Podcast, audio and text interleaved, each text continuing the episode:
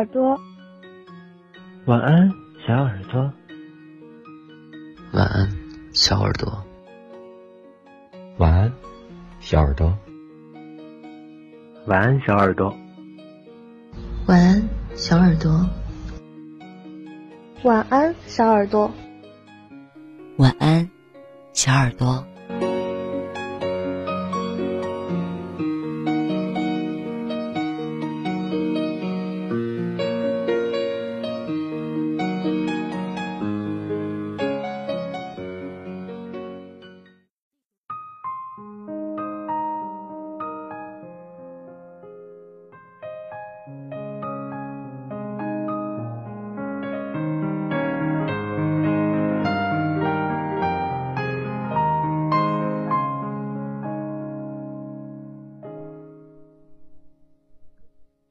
远方有你，动身跋涉千里。我吹过你吹过的风，这算不算相拥？我走过你走过的路，这算不算相逢？你好，这里是晚八电台，幺四六六八三四。这里是网络有声电台，晚安，小耳朵。我是 N.J. 童小扣。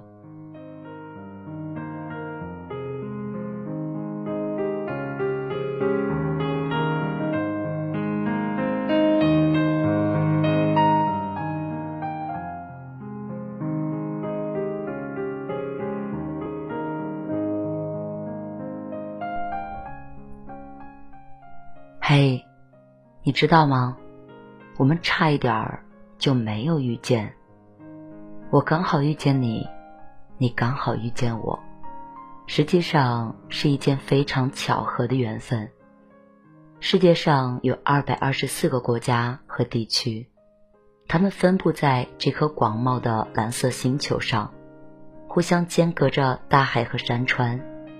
这些国家里的人们总共拥有五千六百五十一种语言。你我很巧的出现在了同一个国家。使用同样的母语。很巧的，你来到了这里，我的电台录播房间。晚安，小耳朵。我用声音表达爱，你用心倾听最美的故事。这里有关于爱情、关于亲情、关于友情的温暖故事，还有百科分享、儿童绘本。甜甜的哄睡故事，欢迎分享主播超话。晚安，小耳朵。发文吧动态时，选择晚安小耳朵话题，找到和你兴趣相投的他。欢迎关注房间，每晚挂机，我来哄你入睡，做最幸福的小耳朵。因为知道你会来，所以我会一直。等你回家。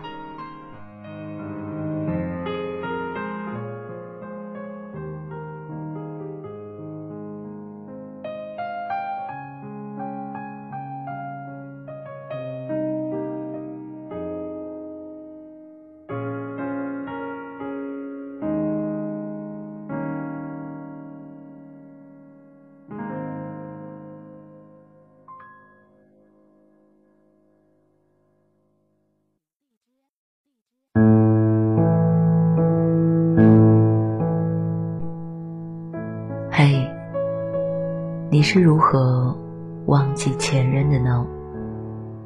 在这个关于前任的话题里，有人评论说：“我不知道独自经历了多少个彻夜无眠的黑夜，也不知道为他流了多少毫升的眼泪。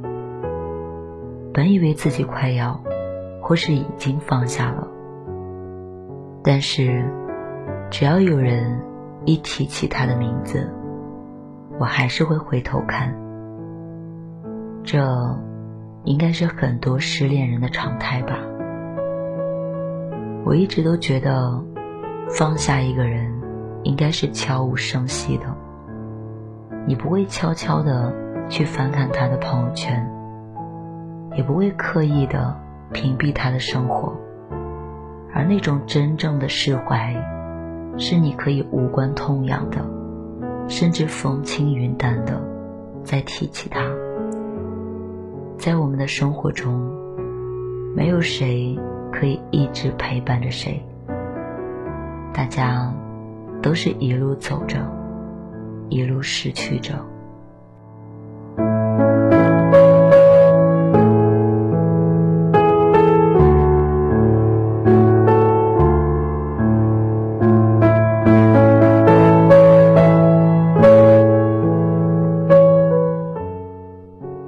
知道，当你要跟一段感情告别的时候，无论有多么痛苦，我们都是要逼自己转身，因为唯有放下，才会重生。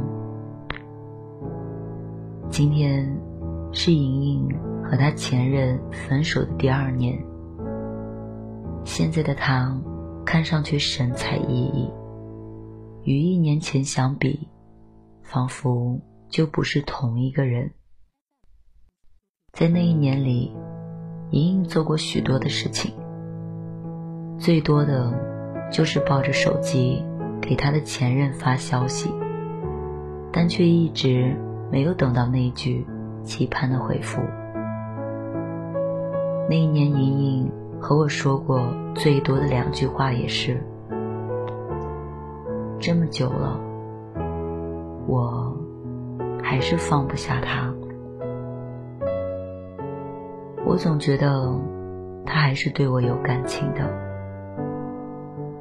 莹莹告诉我，她不知道多少次在夜幕降临的时候哭湿了枕头，也不知道多少次用酒精麻痹着自己的内心，但这些似乎都毫无用处。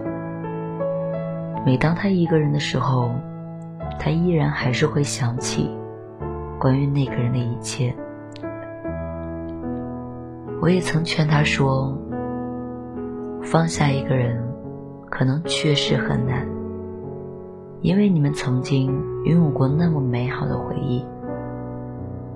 但我觉得，你应该去看看外面的世界，不要让自己困在这个执念里。”可是莹莹还是没能听进我的话，选择坐高铁去找前任，但前任将她拒之门外，连面都没有见。而这一次，莹莹好像忽然明白了。她回忆那天经历说：“那天我坐在回家的高铁上。”看着窗外忽明忽暗的阳光，忽然就觉得，也许我一个人也可以过得很好。阳光依旧还在，时间依旧在跑个不停。那么，为什么只有我要留在原地，非要再去纠缠于这段没有结果的爱情呢？这段爱情已经死了，包括曾经在那段爱情中的我。回到家中，莹莹鼓起勇气，扔掉了那些她一直精心保存的信物，决定不再留恋过去，决定放弃一个人是一瞬间的事，在那一瞬间。我们也明白了，当一段感情不再拥有生命力，那就不值得我们再继续祭奠下去。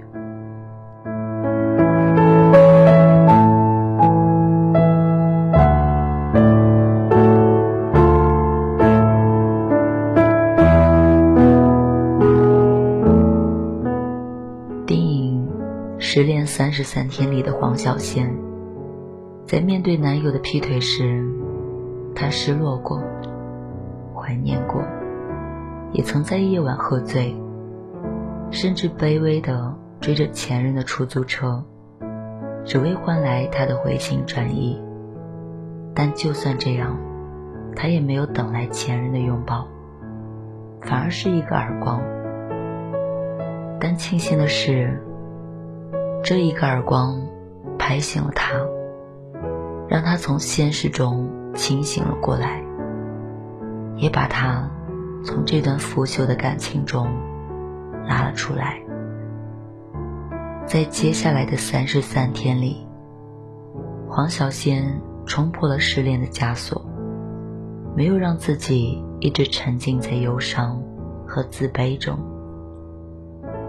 他把对于感情那种不甘心，转化成为了提升自己的动力。最终，那个站在众人面前的他，摆脱了原来那个懦弱的自己，变得更加强大。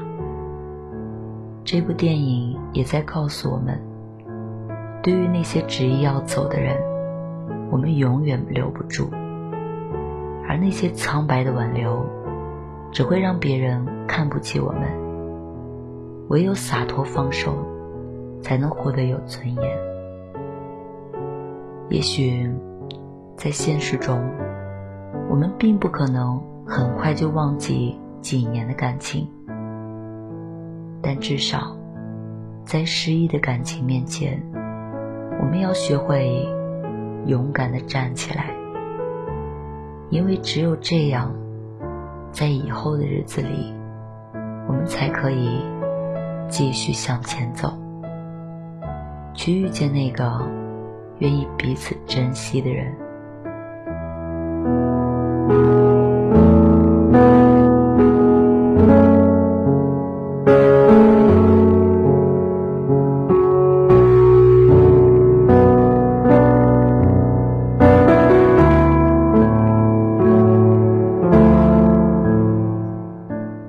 张小娴过这样一句话：“记性太好，有时候是一种负担。容易忘记往事的人，才最幸福。我们这一辈子会有无数次的分离与相遇，而每一次的分离，只是为了让你遇见更加美好的人或事。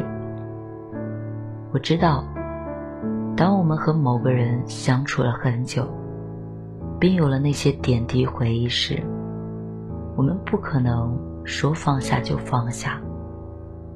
但很多时候，就算你成功的挽回了一段失去的感情，但最终，也许还会重蹈覆辙。